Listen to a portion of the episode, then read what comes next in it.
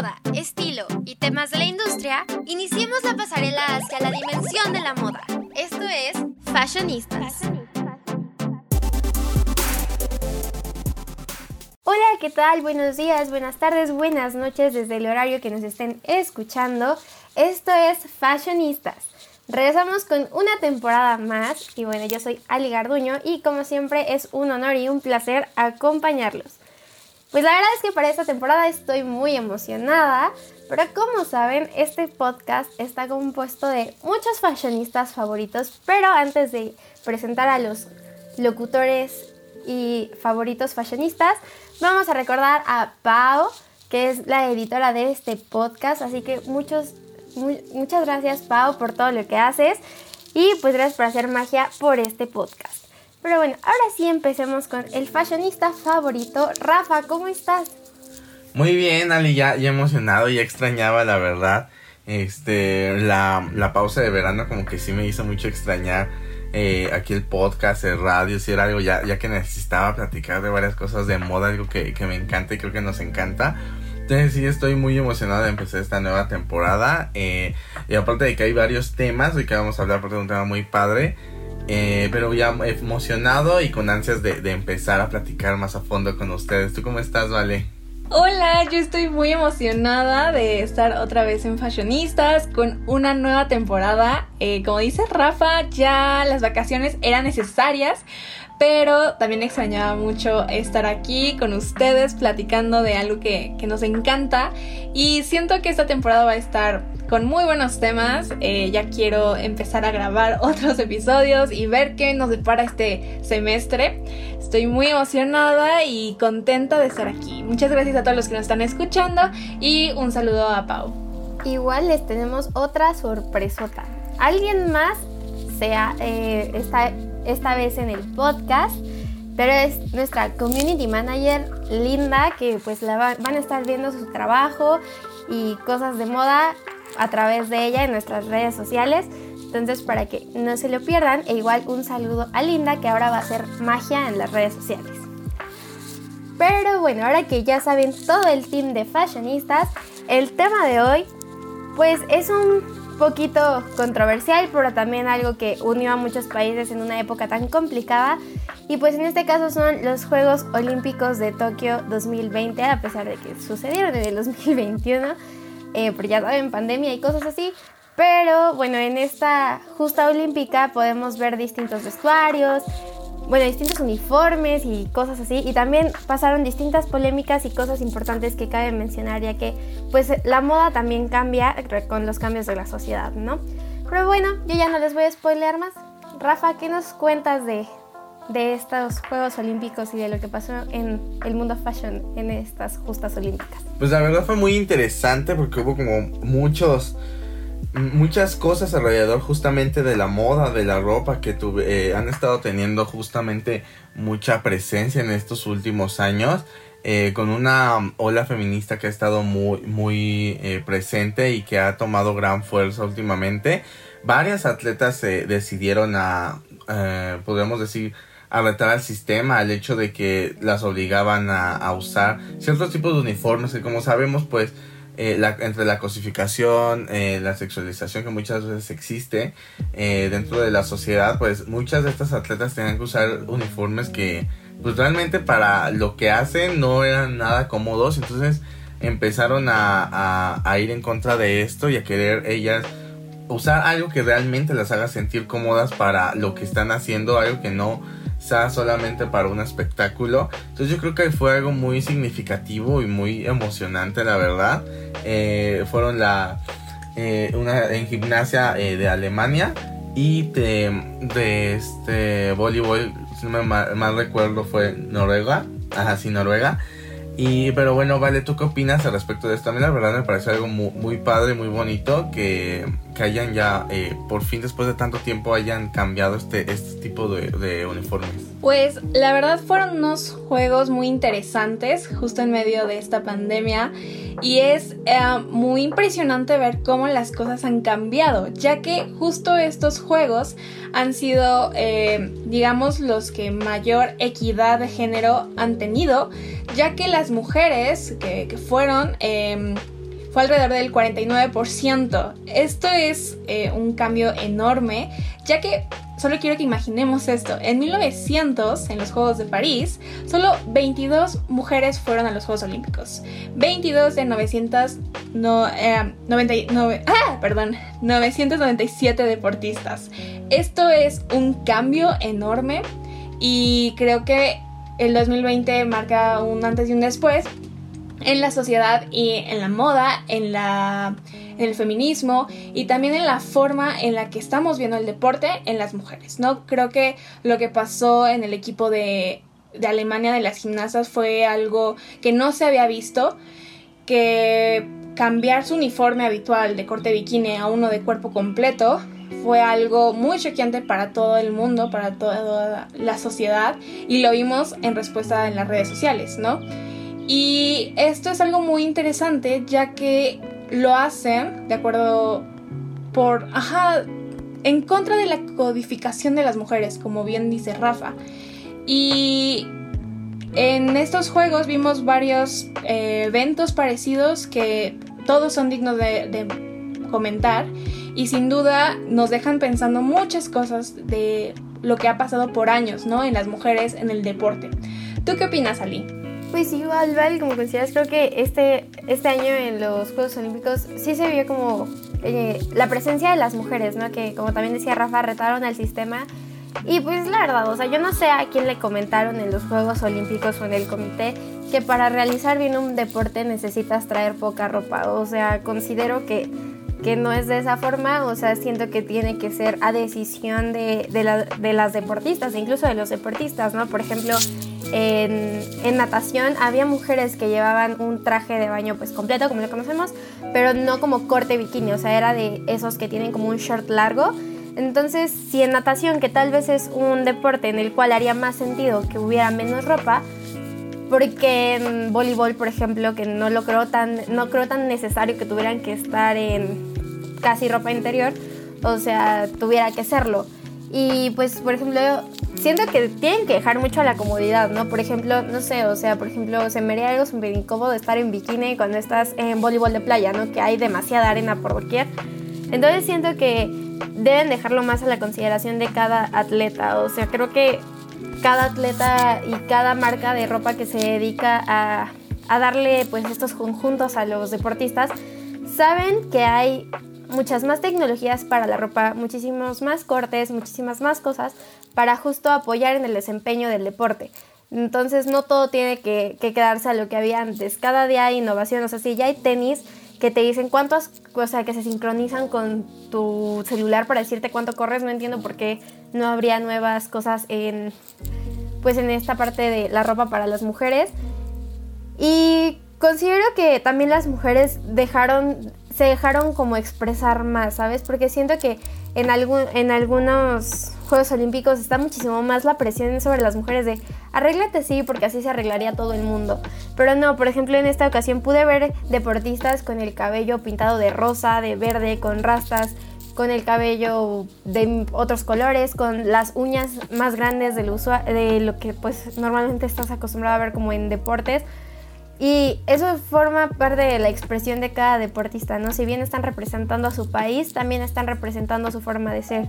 O sea, porque cuántos eh, estereotipos hemos escuchado de que, ay, si tiene el cabello pintado de colores de fantasía, seguramente es tal por cual, o si hace esto es tal por cual. Y no, o sea, en esta ocasión las, las deportistas y los deportistas se dejaron ver tal cual son, ¿no? Tal, tal, tenemos el caso de, Tom Daly, que pues estuvo tejiendo en plena competencia y pues es parte de él, es parte y ya no hay por qué temerle al mundo contra, o sea, en estas ocasiones que pueden haber críticas, ¿no? De, ay, ¿por qué hace eso?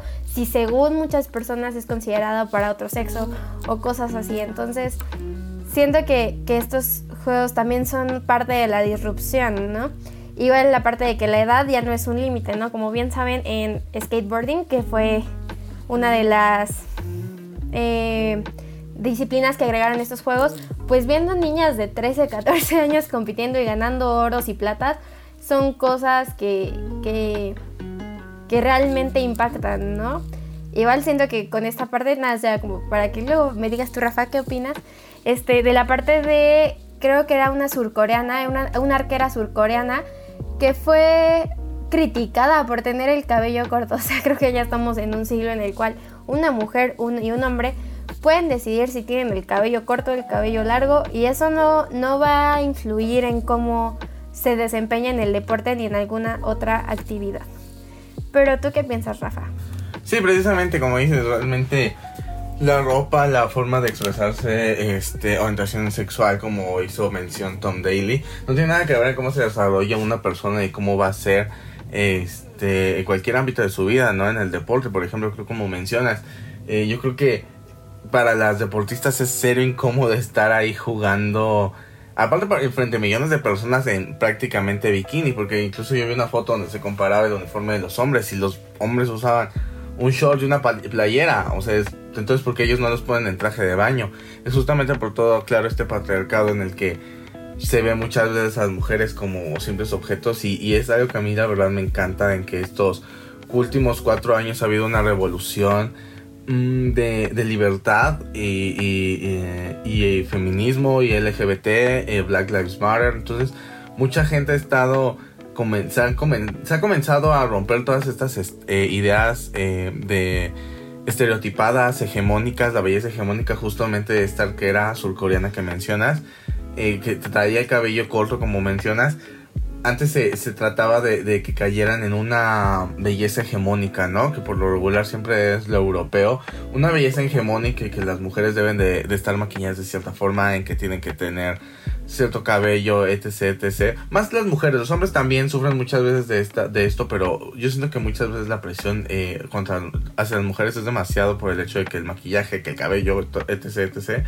Entonces yo creo que es, es muy importante y muy padre cómo estos juegos reafirmaron toda esta revolución de, de la expresión de cada persona eh, alguien quien hizo mucho énfasis también de esto fue Tom Daly, justo que mencionas, que al ganar su medalla mencionó que se sentía orgulloso de ser campeón olímpico y gay y que mucha gente lo criticó por eh, ser, o sea, porque según era algo que debía decir, pero es algo importante decir por el hecho de que muchas personas que somos parte de la comunidad LGBT nos sentimos mal cuando nos damos cuenta que somos de, eh, pues de esta manera, que no vamos hacia lo, lo que la sociedad nos indica.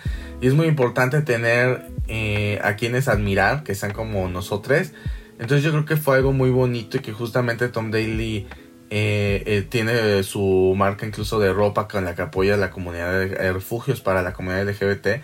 Entonces yo creo que fue muy importante estos juegos, como mencionas, han, sido muy importantes en la historia, en el reafirmamiento de, de, la, de la comunidad LGBT, de las mujeres más que nada, en que ya se tienen que, ya se están, ya están mostrando la molestia que eh, han sentido, que tal vez siempre se han sentido, pero si antes no la, la mm, llamaban, por así decirlo, si no, si no hablaban sobre esta molestia que podrían haber sentido, era por tal vez el miedo, eh, que podrían decirle todas las instituciones y el hecho de que haya movimientos que las apoyen y mucha gente que las apoye hace que tengan la, eh, yo creo, eh, el valor, no sé, el apoyo para poder decir no voy a usar esto y no lo voy a usar. Por ejemplo, Pink, que fue quien eh, dijo que pagaría la multa. no recuerdo si, si les pusieron una multa las de Boli de Noruega o a quién fue pero que Pink fue la que dijo yo voy a pagar esa multa, es algo impresionante ver todo el apoyo de, toda la gente debido a todos estos cambios que han ocurrido en el mundo y estos juegos los reafirmaron muy cañón. ¿Tú qué opinas, Vale? Pues la verdad me alegró ver mucho el tweet de Pink, porque sí, eh, las multaron, es algo que se me hace muy lógico, porque, dato interesante, en la Federación Internacional de Voleibol dice que los bikinis, bueno, el uniforme de las mujeres tiene que ser de 10 centímetros de largo, o sea, de cada lado. Mientras que el de los hombres tiene que ser 10 centímetros sobre rodilla. Entonces eso la verdad se me hace un poco ilógico que las hayan multado. Y el tweet de ella revolucionó Internet, revolucionó Twitter. Entonces eh, es algo que ellas ya sabían, lo hicieron porque no se vale, creo. Y justo creo que la ropa, los accesorios en estas Olimpiadas definieron y expresaron algo, ¿no? Aquí hemos dicho muchas veces que la ropa expresa, te expresa a ti, a lo que eres. Y algo que me queda muy claro de estas Olimpiadas es que detrás de todas las personas que veíamos competir a la una de la mañana, a las 2 de la mañana, son personas normales, ¿no? Con sueños, con metas, con miedos también y muchas veces verlos ahí pensamos que no, que lo tienen todo muy fácil cuando en realidad ni sabemos por lo que están pasando o puede que sus problemas sean igual o peor que los nuestros, ¿no? Entonces creo que esos Juegos Olímpicos dejaron muy claro las cosas sobre la mesa. Em, no sé qué va a pasar en cuatro años, porque sin duda cambió todo desde Londres hasta Río y allá y ahorita ya en Tokio. Entonces sí, estoy emocionada, estoy contenta. Em, porque ya las cosas están cambiando, ¿no? La mujer, una mujer no, no debe de ser vista como un objeto y menos sexualizarla por un deporte que practica, ¿no? Eh, a mí eso se me hace muy lógico y sin duda las skateboard fueron lo mejor, eh, me divertí mucho. Eh, qué orgullo ver a niñas así romperla en los Olímpicos, los Juegos Olímpicos, creo que fue muy importante, interesante también. Y sí, Ali, pero tú tienes datos muy interesantes sobre la inauguración, ¿verdad, Ali? Porque también fue muy impresionante y muy emotiva. Entonces, no sé si quieras contarnos un poquito sobre la inauguración de estos Juegos Olímpicos. Claro que sí. Pero antes de, ya pasar a ese tema, solo quería contar, no sé si igual supieron lo del equipo de esgrima estadounidense que pues por apoyar a, las mujeres esgrimistas que fueron víctimas de abuso sexual por uno de sus compañeros llamado Allen Hatzik, pues en el momento de la premiación ellos portaron un cubrebocas rosa en apoyo a ellas y creo que es algo que también hemos visto en el deporte, ¿no? Desde, o sea, como bien dijo Val ahorita, son personas, incluso tienen mayores problemas que nosotros. Y en ese caso de, del abuso ¿no? que, se, que pasa en el deporte, porque tal vez no, no, es algo que se sepa mucho, pero es algo que está ahí, o sea, en este caso de las esgrimistas, igual este, la parte de Simone Biles, ¿no? de que se retiró de la competencia en equipos por su salud mental, o sea, es algo que también hay que normalizar en este tipo de cosas, y creo que dentro de la salud mental incluye tener menos prejuicios con los, con los deportistas, ¿no? porque o sea, realmente ellos están expuestos ante los medios de comunicación como pasó bien en la, en la inauguración, en la que pues, todos pueden ver de qué uniforme, qué uniforme traen, qué, cómo está, cómo es su cuerpo simplemente. Y creo que eso puede causar mucha ansiedad para muchos de ellos, a pesar de que también tienen otra otros millones de, de, razones para ponerse ansiosos porque claro están en una competencia donde es como one shot tienes una oportunidad para demostrar que eres de los mejores del mundo. Y creo que eso trae mucho peso. Y ahora que tengan que preocuparse por el tema de la ropa se me hace algo que, que no debería ser.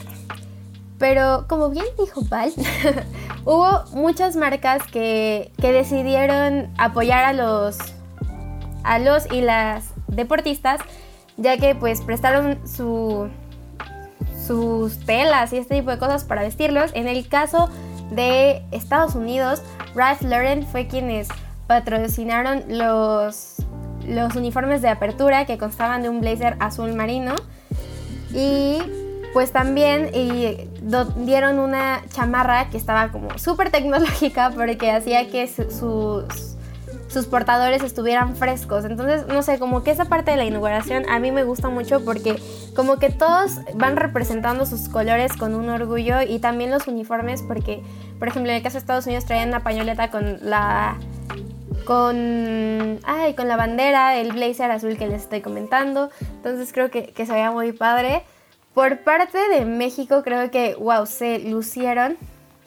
Y pues vistieron eh, un traje sastre de color azul marino también, solo que en unas de las, creo que se llaman solapas del saco, traía un bordado eh, de un istmo oaxaqueño, que son las teguanas, y pues eran unas flores eh, en bordado y creo que se veían increíbles.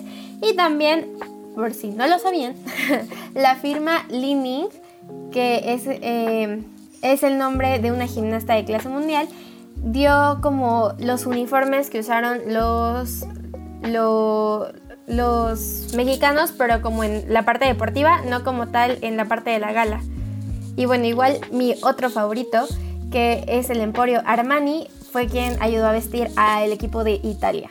Entonces, creo que pasaron cosas muy increíbles en estos juegos. Siento que defender tus colores y mostrarle al mundo de dónde vienes es algo súper padre. Pero bueno, Rafa, ¿tú qué más me tienes que comentar de, de, la inauguración o de todo lo que sucedieron en estas justas olímpicas?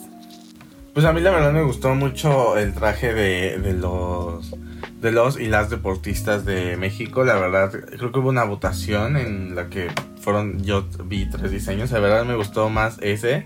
Y siento que es una forma muy, muy padre y orgullosa de mostrar no solo a, a eh, la cultura de México, sino la cultura también de grupos como subrogados.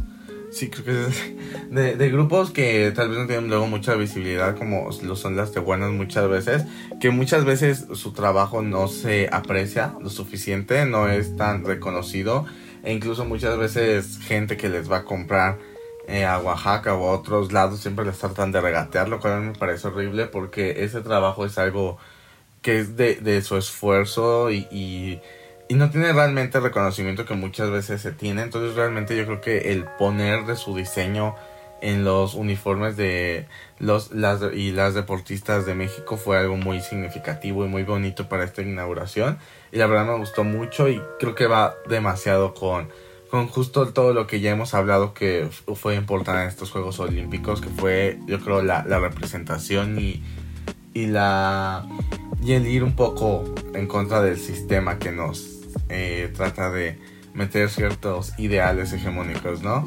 ¿Tú qué piensas, Vale? A mí también me encantaron. Eh, fue increíble, ¿no? Como cada era diferente, cada bordado era diferente y eso solamente nos muestra un poquito de lo que es nuestra cultura y sin duda pusieron el nombre de México en alto. Eh, fueron unos juegos muy interesantes y pues ya veremos qué, qué sucede durante estos próximos cuatro años y qué cambios veremos también en las próximas Olimpiadas. Eh, estuvo muy interesante hablar con ustedes, la verdad ya extrañaba, ya necesitaba hablar de esto y sin duda de este tema tan importante en nuestra sociedad. Pero Ali, nos tienes un aviso, ¿no? Ah, y un saludo también a Linda, que ya espero pronto eh, pueda adaptarse a fashionista. Sin duda es un... esperamos que le encante y gracias Linda por todo tu trabajo y tu emoción y motivación. Ay, sí, qué emoción. La verdad es que creo que todas estas pláticas las disfrutamos muchísimo. Igual, pues vamos a tratar de que en redes sociales justo ponerles más sobre esta parte de la moda que hubo en los juegos porque creo que sería imposible terminárselos de platicar en 25 minutos porque igual solo quiero comentarles que es una de mis disciplinas favoritas que es el nado sincronizado. O sea, wow, wow, wow con los trajes de baño que hubo, ¿eh? De verdad, si no, se los publicamos en redes sociales para que les echen un ojito porque estuvieron increíbles. Pero bueno, tristemente estamos llegando al final de esta emisión, pero antes de irnos, primero quiero agradecerles a Rafa y a Vale, pues igual por todo su trabajo, ¿no? Porque este podcast no sería lo mismo sin nuestros fashionistas favoritos. Y también, eh, pues por Pau y por Linda, que a lo mejor no están aquí ahorita, pero su trabajo realmente vale demasiado en este podcast somos toda una familia fashionista, entonces pues espero nos puedan acompañar esta tercera temporada que estamos al aire. Y bueno, si nos quieren escuchar los viernes a las 6.30 de la tarde, salimos al aire por frecuencia SEM. Y también nos pueden escuchar eh, poquito después de esa hora, publicamos el podcast en Spotify. Entonces, muchas gracias por acompañarnos una emisión más. Esperamos que les haya gustado mucho esta plática como a nosotros. Y pues no olviden seguirnos todos los viernes y también en nuestras redes, en nuestras redes sociales como Fashionistas M. Y pues esto ha sido todo por hoy. Muchas gracias a todos, todas y todes.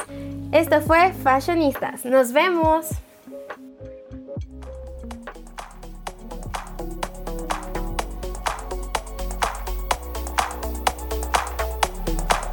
No te pierdas nuestros Fashion Weeks para seguir a la moda.